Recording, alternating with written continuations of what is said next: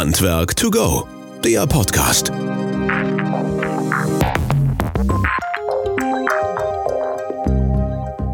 Ja, hallo und herzlich willkommen zu unserem Podcast Handwerk to go. Wir freuen uns, dass ihr wieder eingeschaltet habt und freuen uns heute über einen ganz besonderen Gast hier bei uns im Studio. Stefan Gralab ist zu Besuch. Stefan, herzlich willkommen. Herzlich willkommen, Christian. Ja, danke dir. Oder einen schönen guten Tag. Ja, genau. Ja, wir wollen uns heute um das Thema sichere Verbrennungsluftversorgung in Anführungsstrichen TRGI unterhalten und haben uns einen richtigen Experten dazu eingeladen. Ich erzähle gleich ein bisschen was zu deiner Person, Stefan. Du bist ja schon sehr, sehr lange in dem Thema unterwegs und auch mit sehr viel Leidenschaft und sehr viel aktive äh, Sachen halt unterwegs. Ähm, trotzdem allen unseren Hörerinnen und Hörern nochmal vielen Dank, ähm, insbesondere dem Frank aus Hamburg für die netten Grüße und die Rückmeldungen und auch dem Jörg aus Berlin halt. Das war toll. Und äh, Marco hat aus dem Rheinland auch ein paar neue Ideen mit reingebracht, halt, äh, was wir mit aufnehmen können an Themen. Also auch für euch, wenn ihr noch weitere Hinweise oder Wünsche habt, könnt ihr uns das gerne schreiben unter podcast.wöhler.de. Freuen wir uns natürlich auch über eure Anmerkungen, Fragen und auch fachlicherseits, Stefan, die ähm, Hörerinnen und Hörer stellen hin und wieder mal Fragen, die können wir dann zum Ende oder im Nachgang halt vielleicht einfach mal dann durchgehen oder ja, sprechen klar. halt. Ne? Gerne. Genau. Ja, Stefan, kommen wir zu dir. Ähm, der eine oder andere hat es schon mitgekriegt. Du kommst aus Sachsen, aus hört, Leipzig. Hört man aber an der Sprache nicht, oder? Nein, das hört man okay. nicht. Äh, meine Aufgabe ist es heute, dich hin und wieder ins Hochdeutsche wieder zurückzuholen, damit das auch gut rüberkommt. Ja, du äh, bist 1950 geboren und äh, bist dann 70er Jahre in die Lehre gegangen, Schornsteinfeger äh, hast gelernt halt, hast dann noch die Abendschule draufgesetzt, bist dann als äh, Schornsteinfegergeselle tätig gewesen im Leipziger Raum halt, hast 75 die Meisterprüfung bestanden bist dann als ähm, Bezirksschornsteinfegermeister beziehungsweise als bevollmächtigter Bezirksschornsteinfegermeister ähm, von 1980 bis 2014 unterwegs gewesen Richtig. und hast ähm, 81 aber noch dein Fernstudium für den Heizung, Lüftung und Sanitärbereich gemacht halt, also dein Ingenieur oben drauf gesetzt halt und äh, dann ging das ehrenamtlich bei dir auch ganz, ganz schnell weiter. Ähm, du bist halt technischer Innungswart der äh, Schornsteinfeger DDR noch geworden halt. Auch das ist total klasse, weil ähm, da werden wir sicherlich das eine oder andere noch mal kurz drüber reden halt, weil das hat ja auch nicht mehr jeder so ganz im Kopf halt, wie und was damals so war halt. Ähm, bist dann Landesinnungswart geworden, technischer Landesinnungswart der Schornsteinfeger in Sachsen halt bis 2012 und ähm, nebenbei noch beim ZIV, also beim Bundesinnungsverband im technischen Ausschuss, da haben wir auch hin und wieder mal miteinander zu tun gehabt und auch das eine oder andere diskutieren und streiten dürfen halt ähm, und bist darüber hinaus noch in zig anderen Gremien unterwegs gewesen. Unter anderem bist du auch für den DVGW ehrenamtlich tätig. Ähm, was ja auch in dem Bereich der Kommentierung, TRGI und so weiter gleich noch eine große Rolle spielen wird. Du bist äh, darüber hinaus bis 2015 noch vereidigter Sachverständiger gewesen der Handwerkskammer zu Leipzig für Schornsteinfeger arbeiten und bist noch Kommentator der TRGI 2008 und 2018, also ganz aktuell immer noch voll im Thema und äh, bist dadurch natürlich auch beteiligt gewesen an der TRGI und an der Erstellung und kannst sozusagen auch allen unseren Hörerinnen und Hörern aus direkter Hand und aus erster Hand berichten, was denn überhaupt äh, das Thema ist und um was es gehen wird. Stefan, äh, warum denn überhaupt sichere Verbrennungsluftversorgung? Ja, äh, ein wesentliches Kriterium für einen sicheren Betrieb von Feuerstätten ist die Verbrennungsluftversorgung. Und da geht es ja nicht nur darum, dass die Feuerstätte ausreichend Luft bekommt, um vernünftig zu verbrennen, also um möglichst wenig Schadstoffe zu produzieren. Ein ganz wesentliches Kriterium, bei, gerade bei raumluftabhängigen Feuerstätten, ist ja die Abgasabführung. Und die, wenn äh, keine Luft in die Nutzungseinheit reinkommt, wenn ich also keine Verbrennungsluft den Räumen zuführe, dann kann ich Abgas nicht vernünftig abführen. Und mangelnde Verbrennungsluftversorgung äh, sorgt in erster äh, Stelle für Gefahr, wenn Abgas nicht ordentlich abgeführt wird. Das heißt, ich kriege dann einen erhöhten Unterdruck eventuell im Aufstellraum und dann kommt es zu Abgasrückstrom. Mhm. Und äh, der Abgasrückstrom äh, verschlechtert gleichzeitig die Verbrennungsgüte, weil ich ja dann weniger Sauerstoff in der Verbrennungsluft habe und dann kann eventuell eine gefährliche CO-Bildung entstehen und das muss ja vermieden werden. Mhm, das waren jetzt schon ganz, ganz viele Inhalte auf einmal halt letztlich. Also ähm, bildlich immer so, wenn die Kerze halt keine Luft mehr kriegt quasi, dann verbrennt sie halt immer schlechter und äh, wenn ich die richtig verstanden habe, natürlich der Sog, der dann entsteht, halt wird wieder verbrannt und somit dann entsteht tödliches oder gefährliches Kohlenmonoxid, was man dann auch messen kann, was natürlich ja. nicht entstehen sollte halt. Ne? So genau. Ähm, und jetzt ist es ja die Aufgabe quasi, das zu umgehen, das nicht so ja. folgen zu lassen. Welche Maßnahmen hat man da getroffen, beziehungsweise was sind die Schritte, um das vernünftig und sicher zu machen? Halt? Also wir kommen ja aus einer Situation, in der früher die Gebäude sehr undicht waren. Und damit war die natürliche Lüftung für die Hygiene und in der Regel auch die Verbrennungsluftversorgung der Feuerstätten kein Problem. Fenster waren ausreichend undicht, eventuell gab es auch Einbaufuchen, die undicht waren. Und damit hatten die Feuerstätten genug Luft gehabt. Dann ist ja das Problem äh, des, der Energieeinsparung gekommen.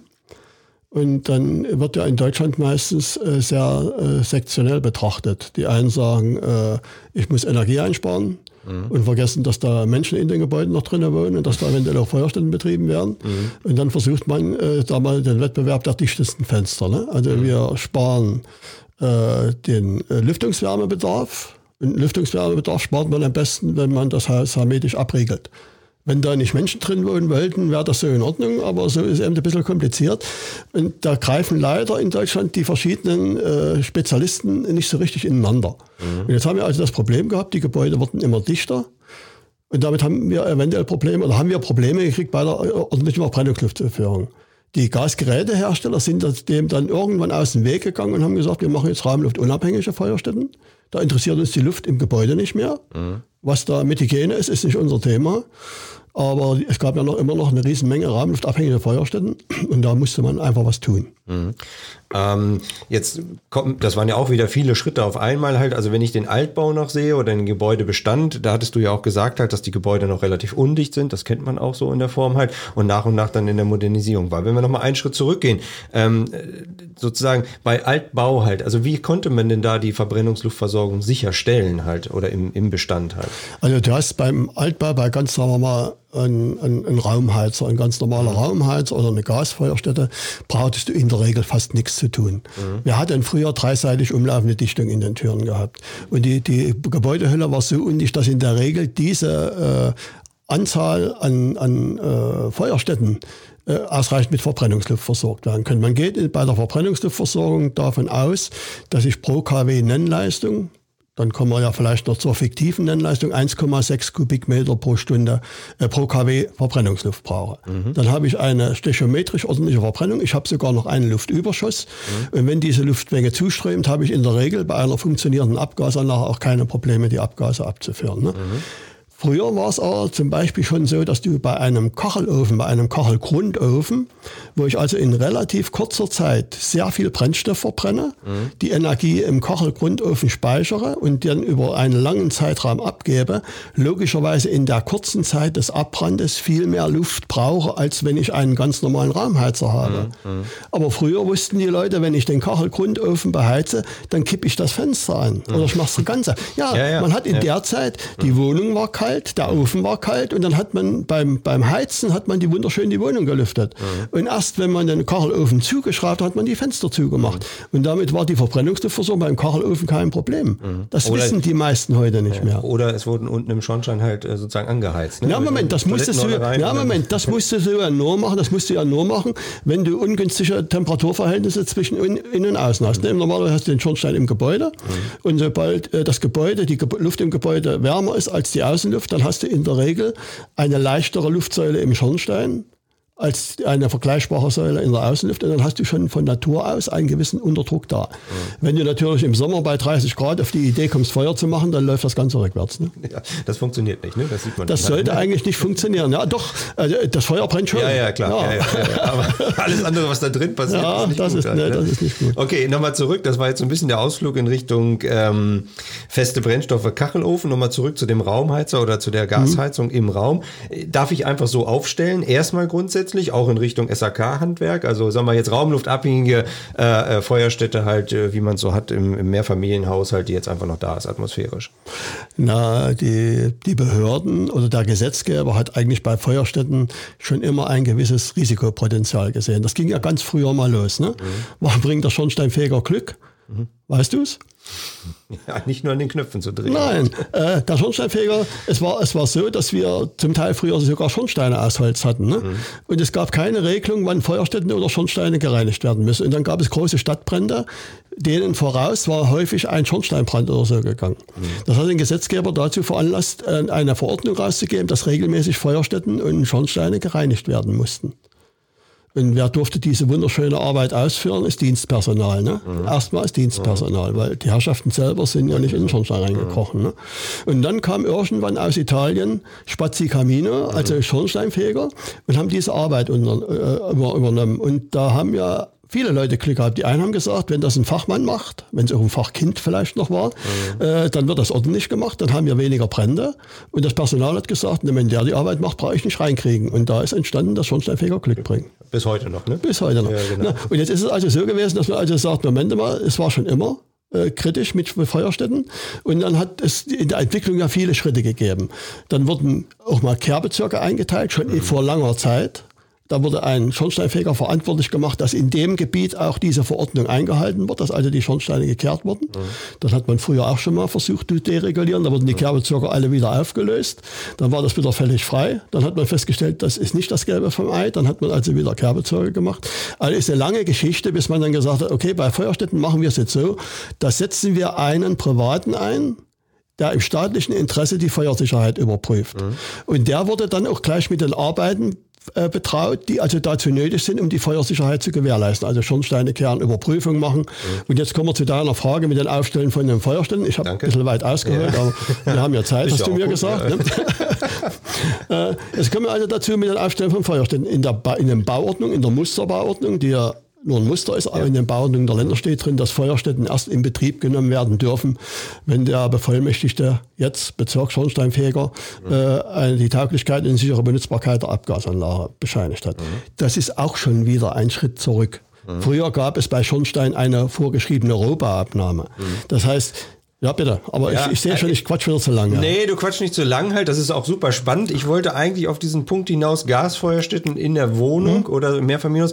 Ab wann darf ich die da aufstellen? Kann ich einfach die so aufstellen halt letztlich oder muss genügend Verbrennungsluft erstmal vorhanden sein, um sie aufstellen okay, zu können? Okay, ich hatte eher halt, das ne? Rechtliche ja, gesehen. Ist, da kommen wir auch nochmal also, drauf. Aber, ja, ja, genau. Also das mhm. Technische ist, also das Rechtliche ist so, äh, ich, es gab mal eine Zeit lang, da brauchte man, ehe man eine Feuerstätte installieren durfte, eine Bescheinigung der Unbedenklichkeit. Mhm. Zumindest bei uns in Sachsen, mhm. in der Übergangsphase, äh, zu DDR-Zeiten auch. Mhm. Das war eigentlich insofern sinnvoll, dass also vorher geklärt wurde, kann ich die Feuerstätte überhaupt aufstellen oder nicht. Mhm. Jetzt ist es ja so, dass man äh, einfach die Feuerstätte einbauen könnte. Mhm. Äh, aber ehe man sie in Betrieb nimmt, also ehe man sie die, dem Betreiber übergibt, mhm. muss der Schornsteinfeger kommen und muss seine Prüfung der äh, äh, Tauglichkeit und sicheren Benutzbarkeit durchführen. Erst dann mhm. darf der Installateur die Feuerstätte an den Betreiber übergeben, mhm. weil das dann die rechtliche Grundlage ist. Und Verbrennungsluft, natürlich muss der, das gehört zum Grundwissen der Installateure, nicht bloß mhm. der Schornsteinfeger. Mhm. Es ist bloß, das Installateurhandwerk ist, sage ich mal, sehr anspruchsvoll. Mhm. Eigentlich äh, können, könnten es nur einige wenige Spezialisten komplett ausfüllen, bin ich der festen Überzeugung. Mhm. Und deshalb äh, Weil haben die Bandbreite so groß ist, was die Die Bandbreite ist ne? unendlich ja, groß ja, geworden. Ja, also ich bewundere die Leute, die das können. Mhm. Äh, ich wundere mich da nicht, wenn es viele Leute gibt, die das nicht richtig können. Ne? Mhm. Und äh, der muss natürlich logischerweise vorher gucken. Erstens muss er ja sich vergewissern beim, beim Energieversorger oder jetzt beim Netzbetreiber, gibt es dort überhaupt Gas? Also ich meine, kann der mir die Menge Gas, die ich für die Feuerstätte brauche, liefern? Das ist ja die Voraussetzung, um das Ding zu über, überhaupt zu betreiben. Ne? Mhm. Und dann sollte er auf jeden Fall im Vorfeld mit dem Schornsteinfeger sich über die Abgasanlage unterhalten. Mhm. Okay. Und äh, von der Verbrennungsluftseite her? Also ähm, wie viel Kilowattstunden oder sowas? Das kann man so pauschal nicht mhm. sagen. Okay. Äh, wir, hatten ja, wir hatten ja bis vor kurzem die Regelung, dass ich für die ausreichende Verbrennungsluftversorgung vier Kubikmeter je 1 kW Nennleistung haben muss. Mhm. Da ist ist man äh, von der Annahme ausgegangen, dass die Häuser oder die Nutzungseinheiten alle einen 0,4-fachen Luftwechsel haben. Mhm. Wenn ich einen 0,4-fachen Luftwechsel habe und 4 Kubikmeter, 0,4 mal 4 sind 1,6 Kubikmeter pro Stunde, dann habe ich die verbrennte Verbrennungsluftbedarf für die 1 kW Nennleistung. Ne? Das ist und, das, was du vorhin schon geklärt ja, hast. versucht habe ne? zu erklären. Ja, ja. Äh, aber wir haben seit Jahrzehnten keinen 0,4-fachen Luftwechsel mehr im Gebäude. Und deshalb war bis zum Erscheinen der THGI, beziehungsweise bis zur Änderung der Musterfeuerungsverordnung im Jahr 2017, mhm. äh, wurde das Brett immer dünner, auf dem wir da gestanden haben. Wir haben Gott sei Dank Reserven gehabt und es hat Gott sei Dank genügend Fachleute gegeben, die Unfälle vermieden haben. Ja. Aber es war auf jeden Fall schon seit vielen Jahren haben wir vielleicht 0,2-fachen Luftwechsel oder so in den, in den Häusern drin, manchmal sogar noch weniger.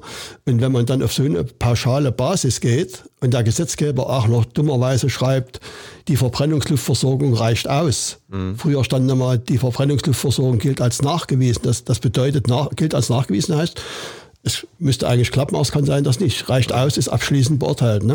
Mhm. Und dann wird es einfach problematisch. Mhm. Das war ja die Schutzziel 2, was du gerade gesagt hast. Genau. Halt, ne, mit diesen 4 mhm. Kubikmeter. Schutzziel 1 war zur Aufstellung von einem Kubikmeter je kW halt, glaube ich. Ne? Ja, das, das eine, das mhm. eine ist äh, Abgasverdünnung im Anfahrtszustand, also in, bei der Störung äh, der Feuerstätte, bei der Störung der Abgasabführung. Mhm. Und zwar geht es da ausschließlich um Gasgeräte mit Strömungssicherung. Mhm. Das heißt, die Gasgeräte haben eine, ja eine offene Verbindung zum Raum. Mhm. Das hat damit was zu tun, wenn ich so ein Gasgerät nehme an, ich habe einen äh, Durchlaufwasserheizer und nehme den im Sommer bei 30 Grad Außentemperatur in Betrieb, dann kann es passieren, dass ich erstmal Rückstrom habe. Eigentlich ist die Luftsäule dann im Schornstein äh, schwerer als die Außenluft. Damit läuft das eigentlich das Ganze rückwärts. Ich mache die Gasfeuerstätte an und das Abgas wird nicht sofort komplett abgeführt. Das heißt, ich habe über einen gewissen Zeitraum, in der Regel darf der nicht länger als fünf Minuten sein, einen gewissen Abgasaustritt in, in den Raum.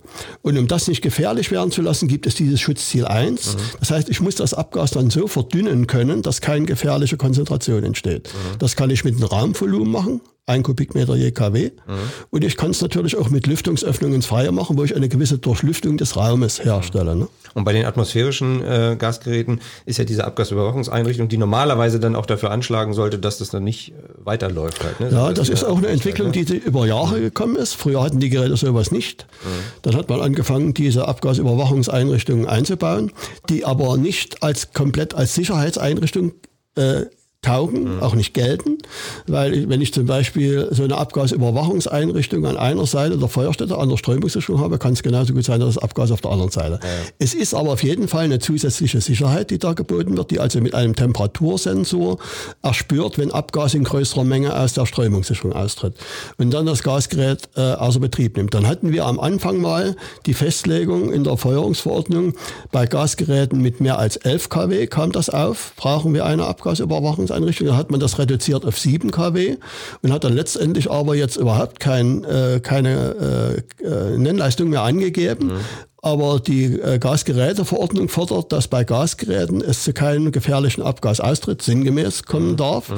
Und das regelt man eben mit so einer Abgasüberwachungseinrichtung. Und die ist jetzt äh, seit Änderung der Feuerungsverordnung vor einigen Jahren, ist die also bei jeder Nennleistung erforderlich. Immer wenn ich ein Gasgerät mit einer Strömungssicherung in einem Aufenthaltsraum aufstelle, mhm. muss das Ding neuerdings bei Neuinstallation eine Abgasüberwachungseinrichtung. Und das ist egal, ob das jetzt im Mehrfamilienhaus in der Wohnung ist das oder ist egal. Ist. Aufenthaltsraum ist das Kriterium. Wenn ich einen Raum habe, der ausschließlich zur Ausstellung der Feuerstätte dient, mhm. dann ist es nicht gefordert. Ähm, ich würde jetzt gerne noch ein bisschen tiefer reingehen, aber jetzt hast du gerade das Stichwort gesagt, Aufenthaltsraum halt. Das mhm. müssten wir den Zuhörern und Zuhörern vielleicht mal ganz kurz auseinanderklamüsern. Ja. Was ist ein Aufstellraum und was ist ein Aufenthaltsraum in dem Falle halt? Also Aufstellraum ist der Raum, wo ich die Feuerstätte hinstelle. Ne? Noch ein Beispiel dafür? Das, das kann ein innenliegender Raum sein, das okay. kann ein Heizungskeller sein sein, das mhm. kann äh, die Küche sein, das kann das Bad sein, das kann das Wohnzimmer sein. Ne? Okay. Gasraumheizer, Durchlaufwasserheizer, Kombiwasserheizer, Gasheizkessel, mhm. das ist der Aufstellraum. Mhm. Das ist also erstmal nur der Raum, wo ich das Ding hinstelle. Mhm.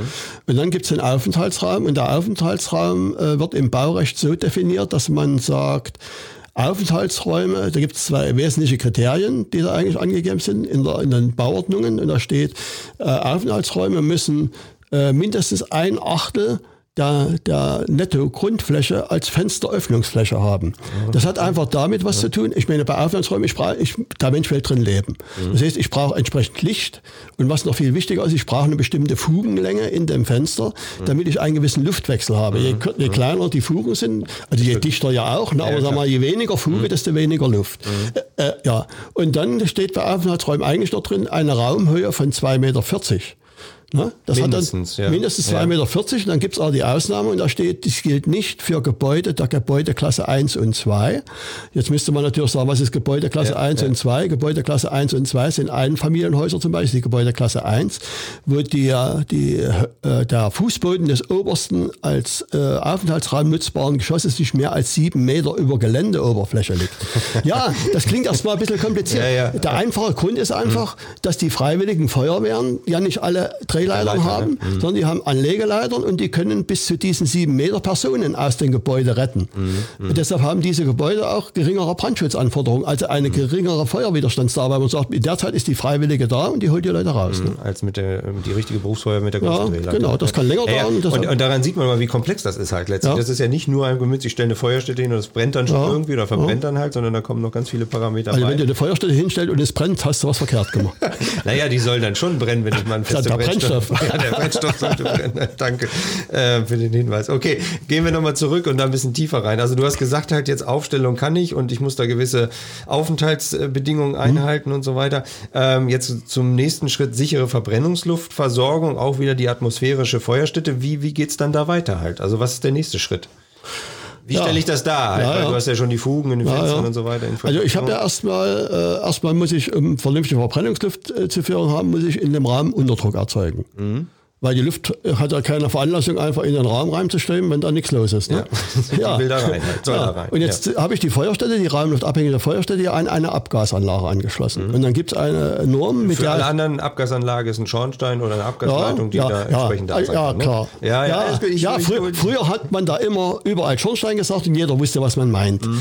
Im Baurecht jetzt gibt es also Abgasleitungen. Das sind welche, die nicht rußbrandbeständig sein müssen, also zum Beispiel für Gasgeräte. Das kann, das ist das gleiche Bauprodukt, gemauerter Schornstein, aber hängt noch Gasgerät dran, da zählt das als Abgasleitung.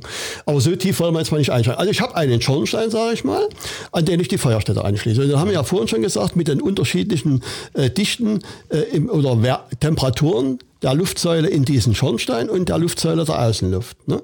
Und nur wenn ich eigentlich die Außenluft kälter ist als die Luftsäule im Schornstein, habe ich einen Auftrieb.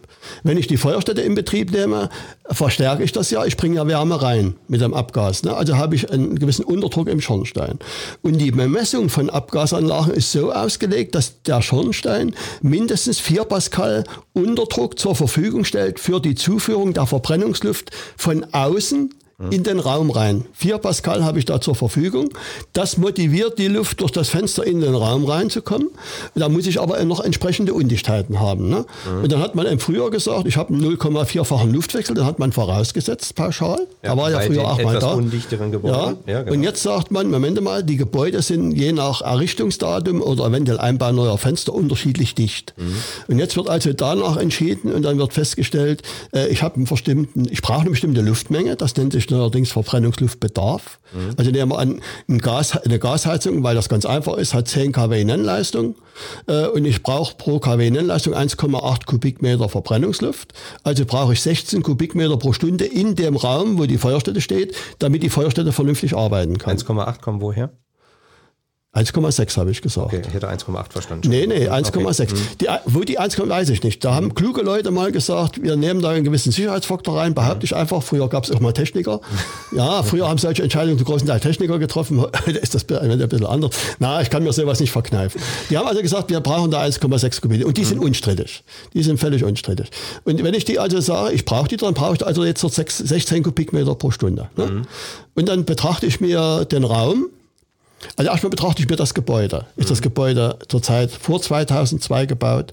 Ist das Gebäude nach 2002 gebaut? 2002, die Zahl, das Jahresdatum ist mal entstanden, weil äh, man gesagt hat, wir brauchen ein, wir müssen ein Datum festlegen, das möglichst in allen technischen Regeln dann das gleiche Datum ist. Ich kann ja nicht sein, dass ich eine Lüftungsnorm zum Beispiel habe, da habe ich ein bestimmtes Datum, wann die Gebäude dichter geworden sind. Ich habe die THGI und dann vielleicht die THOL. ja. Also hat man sich mal auf diese 200, äh, auf dieses Jahr 2002 geeinigt. Könnt ihr sogar noch erzählen, wie es entstanden ist, lasse ich lieber weg. äh, Können wir mal eine andere Folge ja, machen. genau. ja, und jetzt hat man also gesagt, erstmal ist das Gebäude vorher gebaut. Dann gehe ich davon aus, dass das noch etwas undichter ist. Das stimmt zwar nicht ganz, aber irgendwo musste man ein Datum nehmen. Ne? So, und- und wenn ich jetzt dort in das Gebäude aber neue Fenster eingebaut habe, dann ist das eine wesentliche Änderung, dann ist das wieder als dichter zu berechnen. Und die ab 2002 sind von Haus aus Dichte angerechnet. Und jetzt sage ich, ich habe einen bestimmten N50-Wert. N50-Wert hängt damit zusammen, es gibt ja für die Dichtheit der Gebäude diese blaue Durmessung. Und da werden eigentlich Messungen gemacht und da gibt es dann am Schluss einen N50-Wert. Und über den N50-Wert kann ich mir die Luftwechselraten errechnen. Also wie viel, ich habe ich 0,4 fachen Luftwechsel, habe ich nur einen 1,2-fachen und so weiter und so fort. Ne? Ich kenne sogar eine Firma, die das macht halt. Ja, das soll es eine geben. Die haben irgendwo, die sitzen in Bad Winnenberg, glaube ich. Habe ich auch schon mal gehört. Ja. Danke für Ja. den Werbeblock, Stefan. Nee, da muss ich auch dazu fügen, man, man man soll ja auch mal, äh, sag mal, jemanden loben. Ne? Also wir, wir haben, wir haben äh, da Geräte früher gehabt, die waren recht kompliziert zu betreiben. Und dann hat sich gerade diese Firma, von, die, die wir eben mal da zumindest vom Standort erwähnt haben, sehr darum bemüht, bemüht, ordentliche Messgeräte herzubringen. So, jetzt bin ich, habe ich auch ein bisschen den Faden verloren. Ich wollte eigentlich sagen, jetzt brauche ich also diese, eins, diese 16 Kubikmeter pro Stunde und die muss ich jetzt irgendwie da reingehen. Jetzt gucke ich erstmal, was habe ich für einen Gebäudetyp. Und dann kann ich mir über den Gebäudetyp eine Luftwechselrate errechnen. Ne? Und damit weiß ich jetzt, äh, ich habe eine Luftwechselrate, ich nehme mal 0,2. Vorher hatte ich 0,4.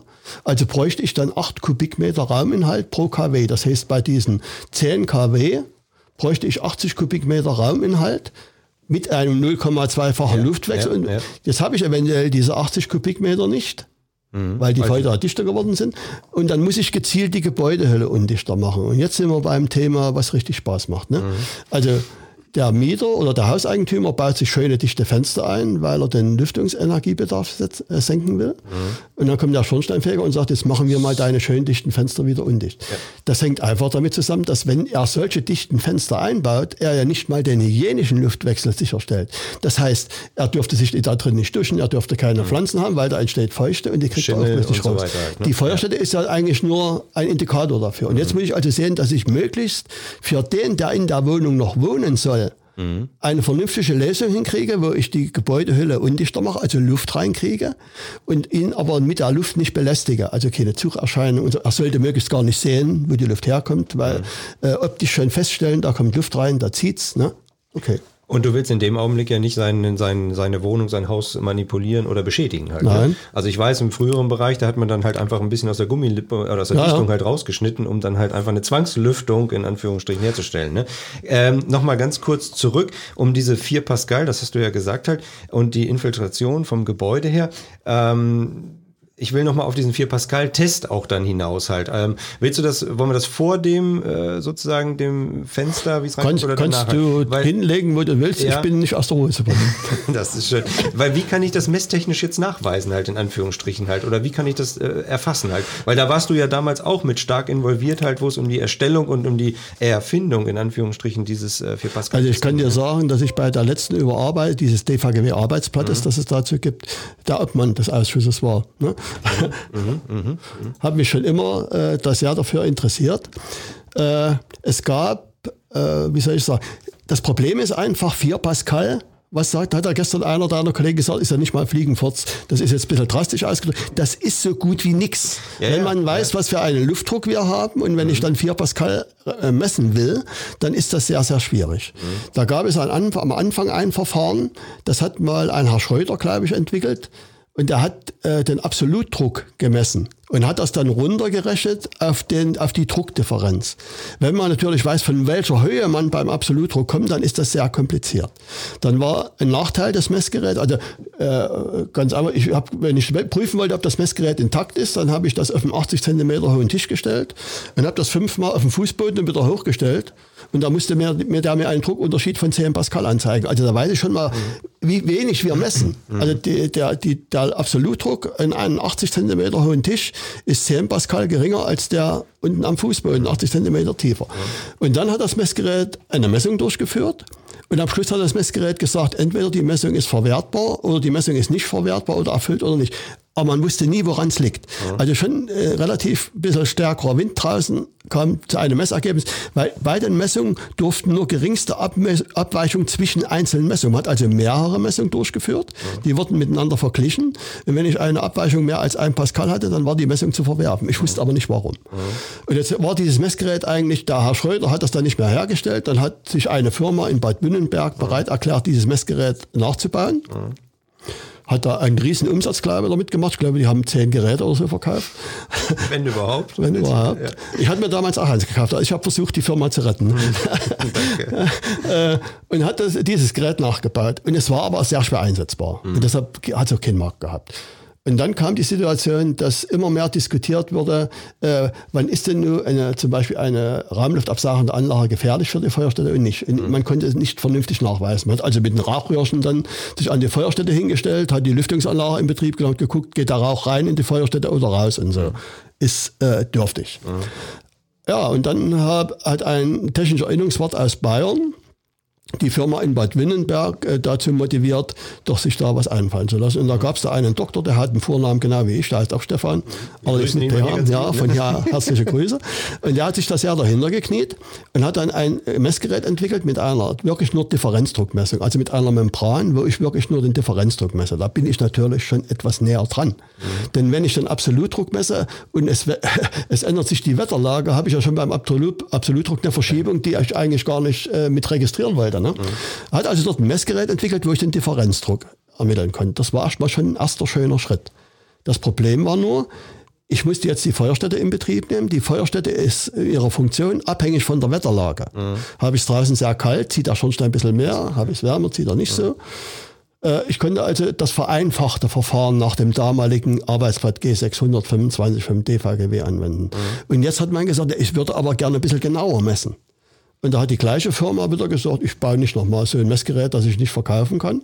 Hat sich aber dann überlegt, dass sie ein Messgerät haben, das man nur modifizieren muss, um eine, um die Feuerstätte zu simulieren. Mhm. Und so ein Messgerät haben sie dann gebaut. Mhm.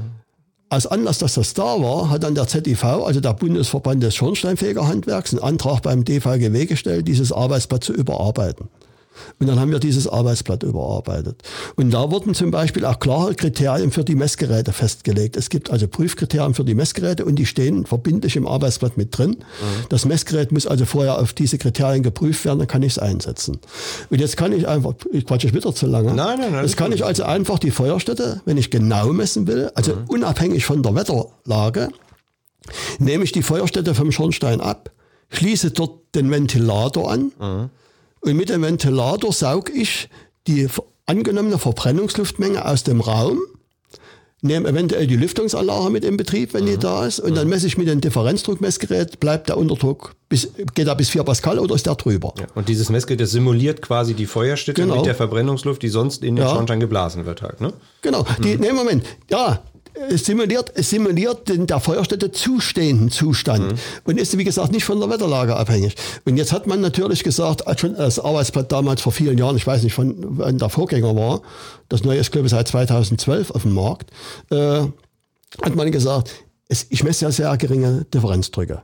Und es ist äh, sicherheitsrelevant dann nehme ich nicht plus 1,6 Kubikmeter pro Stunde, sondern dann komme ich, was du vorhin mir unterstellt hast, mhm. dass ich gesagt hätte, ich hätte 1,8. Ich nehme also im Normalzustand 1,8 Kubikmeter pro kW, mhm. um eine kleine Sicherheit nochmal einzubauen. Okay. Und wenn es jetzt draußen unter 0 Grad ist, dann nehme ich nicht nur 1,8, dann nehme ich äh, 2,0 Kubikmeter. Das hat einfach was zu, damit zu tun. Ich sage ja durch die Öffnung mhm. äh, eine, eine kalte Luft und messe aber eigentlich eine aufgewärmte. Und um das wieder auszugleichen, also man hat sich da schon sehr viel Gedanken gemacht und ich habe also jetzt die Möglichkeit zu sagen, unabhängig von der Wetterlage, ich mache eine Ermittlung der Luftergiebigkeit dieser Wohnung ich stelle in dem Gerät die Leistung der Feuerstätte oder Feuerstätten ein. Wenn es mehrere sind, muss ich die anderen auch vom Schornstein abnehmen, dichte die Öffnung zu den Schornsteinen ab und gehe mit meinem, mit meinem Ventilator an, die, an den Schornstein, an den die Feuerstätte mit der größten Leistung hängt, nehme die Gesamtnennleistung, sage das ab, nehme eventuell, wenn, das, wenn da eine da ist, noch so eine rahmenluftabsagende Anlage im Betrieb und dann messe ich. Und der Wert ist eigentlich im Moment die einzige verlässliche Aussage, wie luftergiebig ist eine Wohnung. Ja. Es ist eine Momentaufnahme, wird immer wieder gesagt, das stimmt. Aber alles, was wir berechnen, ist in Annahmewerte. Die ja. einzige konkrete Aussage ist momentan ein Messverfahren entweder nach G625 das gilt offiziell nur für Gasgeräte, weil der ja. DVGW nur Gasgeräte äh, äh, regeln kann. Ja, ja. Oder in Anlehnung an G6. Und dieses Verfahren selber nennt sich dann erweitertes Verfahren, glaube ich, ne? Oder? Na, es gibt das einfache Verfahren genau. und es gibt das, äh, warte mal, das heißt das erweiterte. Ausführliche? ausführlicher. Und das Vereinfachte ist also praktisch, ist der Aufwand geringer. Ich nehme die Feuerstätten in Betrieb, nehme die eventuell die Raumluftabsachen Anlagen in Betrieb, habe aber den, den Einfluss der Witterung. Mhm. Ne? Mhm. Äh, okay, wenn ich das so richtig verstehe, halt nochmal so ein bisschen runtergebrochen halt, dann habe ich auf der einen Seite, wo ich jetzt erstmal gucken muss, ist das Gebäude vor 2002, nach 2002. Das wird mir die TRGI sicherlich geben halt, dass ich da auch dann reingucken kann in die Diagramme oder zumindest dann auch nee. geführt werde, wie ich das dann weitergehend berechne. Ja. Und ähm, zur Sicherheit kann ich sozusagen den messtechnischen Nachweis feststellen und einmal das dann vereinfacht über diese 4 Pascal-Messung. Ähm, oder dann halt ausführlicher halt dann auch, wie du gesagt hast, mit der Simulation halt in dem Schornstein und das, äh, das Volumen halt. Halberlei richtig verstanden? Hast du richtig verstanden? Jetzt sage ich mal noch äh, das Jahr 2002, ne? Ja. Weiter immer wieder. Ich kann nur immer wieder sagen, man hat sich auf dieses Jahr 2002 geeinigt und man hat als Anlass genommen die Änderung äh, der Energieeinsparverordnung Ende des Jahres 2001. Ja.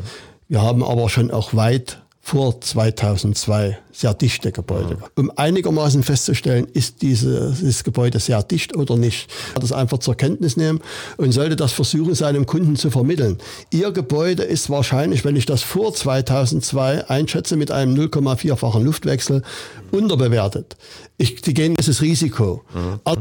Also in der Summe halt merken wir und stellen aber auch fest, dass es dieses Thema Verbrennungsluftversorgung von Feuerstätten schon ein sehr, sehr wichtiges Thema ist, dass man auf alle Fälle auch kommunizieren sollte vorher, insbesondere ja. mit dem Fachhandwerker, Installateur, hast du ja, vorhin gesagt, und dem Schornsteinfeger im Zusammenspiel ja. und dem Eigentümer oder Bewohner, dass es da halt nicht zu irgendwelchen Komplikationen führt, weil das halt nicht ganz so einfach ist. Ne?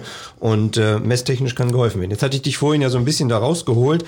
Ähm, du wolltest noch sagen, unabhängig davon, wie das Gebäude oder die, die Fenster halt auch gestaltet werden können, um mehr Luft reinzukriegen in das Gebäude. Kannst du da noch ein, ein zwei Sätze zu sagen? Ja, also es gibt, äh, das nennt sich dann Außenluftdurchlässer. Mhm. Wir haben ja so, glaube ich, in der THG immer Außenluftdurchlasselemente genannt. Dann haben wir uns der 1946 Teil 6 angepasst, sagen Außenluftdurchlässer. Die 1946 Teil 6 sagt, sagt jetzt Bauelemente als Außenluftdurchlässer. okay. Also es geht einfach ja. darum, Außenluft in den Raum reinzukriegen. Und jetzt äh, geht es darum, eine bestimmte Menge reinzukriegen. Und es geht darum, dies möglichst äh, für den Nutzer, also dem Nutzer nicht die, die, Lebensqualität in seiner Wohnung, da mache ich eine Kernbohrung in der Wand und dann setze ich da einen Außenluftdurchlass ein. Mhm. Und die bringen bis zu 15 Kubikmeter bei 4 Pascal je Stunde. Mhm, okay. Enorm. Mhm. Die Aussage aber von Fachleuten, äh, ich muss furchtbar aufpassen, dass es nicht zu Zugerscheinungen kommt. Ja, klar. Ja. Und wenn dann ein Fachmann. ja nichts, dass ich da sitze und die Luft kommt rein, aber ich ja. bin jeden Tag krank, weil Ja, genau. Ne? Oder sag mal, das stört mich. Und wenn mich das stört, dann klebe ich es zu. Ja, also wir, wir wollen uns mal drüber unterhalten, wie, wie ist denn das Verhältnis Frau zu Mann? Na, ja, ich bin ja seit 45 Jahren verheiratet. Und wenn meine Frau einen, einen wirklich echten Wunsch hat, dann werde ich den erfüllen. Da klebe ich das Ding zu. Ja, ja, ja? Also es geht mir, es geht darum, und wenn ich dann versuche, eine Abluftanlage, nehmen wir an, mit 130 oder mehr Kubikmeter pro Stunde mhm. über Verbrennungsluft verbunden mit Außenluftdurchlässen zu realisieren und bei 15 solcher äh, Außenluftdurchlässe ein, da habe ich was verkehrt gemacht, meiner Meinung nach. Steht ja dummerweise im Beiblatt 3 der 1946 Teil 6, aber meiner Meinung nach verkehrt. Es gibt Außenluftdurchlässe, die kann ich sehr dezent einbauen. Und da ist meiner Meinung nach eindeutig im Vorteil die sogenannten Fensterfalzlüfter. Mhm. Jetzt hast du vorhin gesagt, früher haben mutige Kollegen ein Stück der Dichtung rausgeschnitten. Ne? Mhm nicht so ganz mutige, so wie ich, die haben gesagt, ich würde an ihrer Stelle ein Stückchen Dichtung rausschneiden. Weil da hat er sein Fenster nämlich selber kaputt gemacht. Ne? Okay. Ich glaube, das meinte ich auch so. Der entscheidende Nachteil dabei ist, bei stärkem Winddruck an der Fassade kommt es zu Zugerscheinungen. Mhm. Und diese Außenluftdurchlasselemente, da gibt es also zwei, gibt es mehrere, aber Fensterfalzlüfter, die mir so geläufig sind, die haben ein ganz, ein ganz einfaches System. Die haben also eine kleine Klappe drin, nur mechanisch, nicht mit elektrisch angetrieben oder so. Und bei einem bestimmten Winddruck an der Fassade verengen diese Klappen den Querschnitt. Das heißt, damit hast, verminderst, du, verminderst du die Zugerscheinung. Mhm. Will nicht sagen, dass du immer ganz weg ist, aber du verminderst es sehr stark. Der weitere Vorteil ist, wenn du die oben im Fenster einbaust, wird die Luft ja nochmal durch den Fensterflügel nach oben an die Decke gelenkt. Du kriegst also die kalte Luft nicht direkt in den Raum, sondern die geht hoch zur Decke ne, und mischt sich dort und dann ist er im Raum. Und dann ist der Einbau dieser, dieser Außenluftdurchlässe im Fenster in der Regel sehr einfach. Da gab es mal, oder gibt es ein System, da muss ich vorher das Profil des Fensterrahmens ausmessen, dann muss ich an dem Fensterrahmen schraube ich dieses Element dran. Aha. Am Fensterflügel gegenüberliegend nehme ich die Wulstdichtung raus, setze eine flache Dichtung aus, ein und dort tritt die Luft dann aus. Okay. Problem ist, ich muss vorher den, den, Fensterrahmen genau ausmessen, damit das Ding wirklich passt. Mhm. Denn wenn ich da einen Haufen Spiel irgendwo habe, dann nützt ja die ganze Klappe nicht. Mhm. Und dann mache ich unten am Fensterflügel, setze ich statt einer Mulzing zwei Stückchen Flachdichtung ein, rechts und links. Dann kann die Luft unten zwischen Fensterflügel und Fensterrahmen, Fensterflügel, Fensterrahmen einströmen, geht in dem Profil bis nach oben, wird irgendwann mal umgelenkt, tritt oben aus. Das ist für die Schalldämpfung gut, wenn ich umlenke, ist für die Verschmutzung für die wenige Verschmutzung gut, weil sie Staub dann eventuell dort schon ablagert. Und ich habe diese Klappen drin. Mhm. Neu sind jetzt welche, da brauche ich nichts mehr zu schrauben. Da nehme ich nur das Stückchen Dichtung oben raus und klicke das neue Element einfach rein. Mhm. Und beide haben vergleichbare Werte. In der Regel, Entschuldigung, bringen solche Fensterfalzlüfter drei Kubikmeter pro Stunde je Element. Okay. Klingt ja. erstmal nicht viel, damit kann ja. ich etwa 1,8 kW mhm. zufriedenstellen. Ne? Und je nachdem, wie viel ich dann in die Fenster einbaue, wie viele Fenster ich habe, wo ich die auch einbaue, äh, habe ich dann eine hm. positive Wirkung. Wenn man jetzt ein bisschen mehr Informationen zu erhalten will, äh, kannst du irgendwo sagen, wo es das gibt oder soll man einfach googeln halt mehr oder weniger? Man könnte googeln. Also ja. es gibt zwei Firmen. Nach, nach welchem Thema? Also ich nenne, ich nenne jetzt mal zwei Firmen, ne? ist mir egal. Okay, ja. Die eine heißt InnoParform, das sind die, die die neueren äh, Elemente herstellen und die andere heißt Regel R. Das sind die, die die schon länger auf dem Markt sind, herstellen. Das okay. sind zwei Firmen, das sind eigentlich, die haben eine vom Fensterprüfinstitut in Rosenheim auch eine, ein, ein Prüfergebnis, eine Prüfung machen lassen, wie viel ihre Elemente bei 4 Pascal bringen. Das okay. ist ja das Wesentliche, was ich ja. wissen muss. Äh, und die äh, Innoparfum, die stellen auch sogenannte Überströmdichtung her. Okay. Wenn ich also jetzt die Luft in einen Verbrennungsluftraum habe, mhm. ich muss sie ja zum Aufstellraum kriegen. Ne? Und da muss die meist, meistens mal noch mindestens durch eine Tür. Und wenn ich in der Tür eine dreiseitig umlaufende Dichtung habe, dann kriege ich da relativ, habe ich mhm. große Verluste, weil die Widerstände ziemlich groß sind. Mhm. Und das kann ich vereinfachen. Ja, und ich sag mal, du hast jetzt das ja genannt, auch diesen Werbeblock halt da mal mit reingenommen. Ja. Nein, ist okay, wenn da, ähm, da finde ich dann weitergehende Informationen halt ja. dazu. Jetzt haben wir schon eine ganze Zeit lang und auch sehr lange darüber gesprochen. Wir haben gemerkt, und ist, ich finde das super spannend, ich komme mir vor wie, wie eine Schulung, in Anführungsstrichen, aber es ist äh, sehr spannend und auch gut, ähm, dass das doch sehr komplex ist, das Thema. Ist nicht ganz so einfach halt letztendlich letztlich und du bist ein total versierter Fachmann. Du hast auch bei den diversen Foren halt schon vielfach darüber gesprochen und auch informiert. Ähm, wir haben auch noch einen, einen Teil, wo wir sagen würden, den Zuhörerinnen und Zuhörern möchten wir gerne was zukommen lassen. Es gibt sogenannte Ratgeber halt äh, auch zu dem 4 Pascal beziehungsweise zur sicheren Verbrennungsluftversorgung. Wenn ihr uns unter äh, podcast.wöhler.de ein kurzes Stichwort zu dem Thema sichere Verbrennungsluftversorgung schreibt oder 4 Pascal Messung, schicken wir euch gerne diesen Ratgeber auch zu. Stefan, die Zeit ist schon etwas länger um halt, aber es hat äh, total viel Spaß gemacht. Ähm, was würdest du an ein, zwei knackigen Sachen noch mitgeben halt zu dem Thema sichere Verbrennungsluftversorgung? Was ist wichtig? Wir haben jetzt über viele Themen noch nicht gesprochen, aber vielleicht zu dem Thema Gasheizung.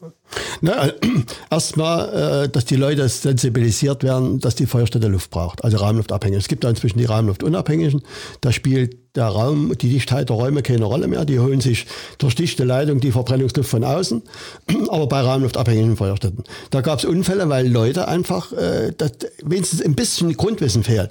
Also ich kann mich erinnern, dass es einen Unfall gab, da hat einer äh, hat's gezogen und der hat Tesamöll in seine Fenster reingeklebt, hat mhm. damit die Verbrennungsluftversorgung sehr behindert und dann ist er in seiner Badewanne. Äh, nee, Gottes Willen, äh, seine Freundin hat ihn Gott sei Dank noch gerettet mhm. und er kam dann auf die Idee und wollte Tesamöll verklagen, weil da nicht ja, der Grundgedanke ist ja gar nicht verkehrt. Also man muss viel mehr sensibilisieren. Es kommt häufig bei Inziz, machen Sie Ihre Wohnung dicht. Ja. Da gehört hinten dran, bedenken Sie aber bitte, wenn Sie eine raumluftabhängige Feuerstätte haben, dass die Luft braucht, um sicher zu funktionieren. Sonst haben Sie zwar weniger, weniger äh, Wärmeverluste, aber Ihnen geht es schlecht. Ja. Und wenn Sie Pech haben, geht es Ihnen ganz schlecht. Ne? Ja. Und das, dafür muss man die Leute sensibilisieren und nicht einfach irgendwo was abdichten oder so. Dass ich also Verbrennungsluft brauche, dass ich eventuell viel Verbrennungsluft brauche, wenn ich zum Beispiel so eine Speicherfeuerstätte mir einbaue, wie einen Kachelgrundofen, dass ich also irgendwelche Maßnahmen ergreife, greifen muss, damit er ausreichend Luft kriegt.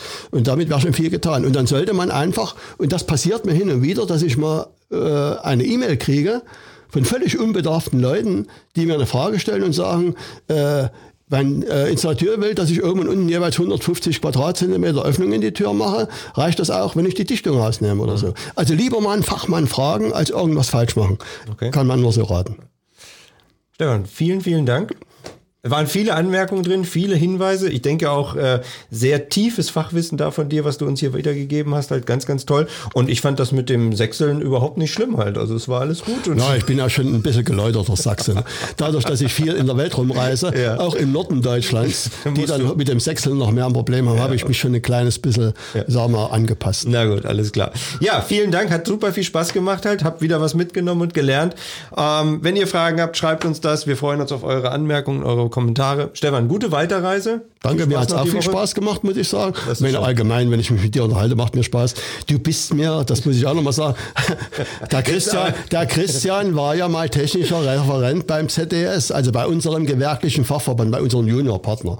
Und er war der sympathischste auf dieser Position, den ich je kennengelernt habe. Und deshalb freue ich mich jedes Mal, wenn ich dich wiedersehe. Stefan, danke dir. Mehr ist nicht hinzuzufügen. Wir wünschen euch viel Spaß. Bis demnächst wieder. Ciao. Handwerk to go, der Podcast.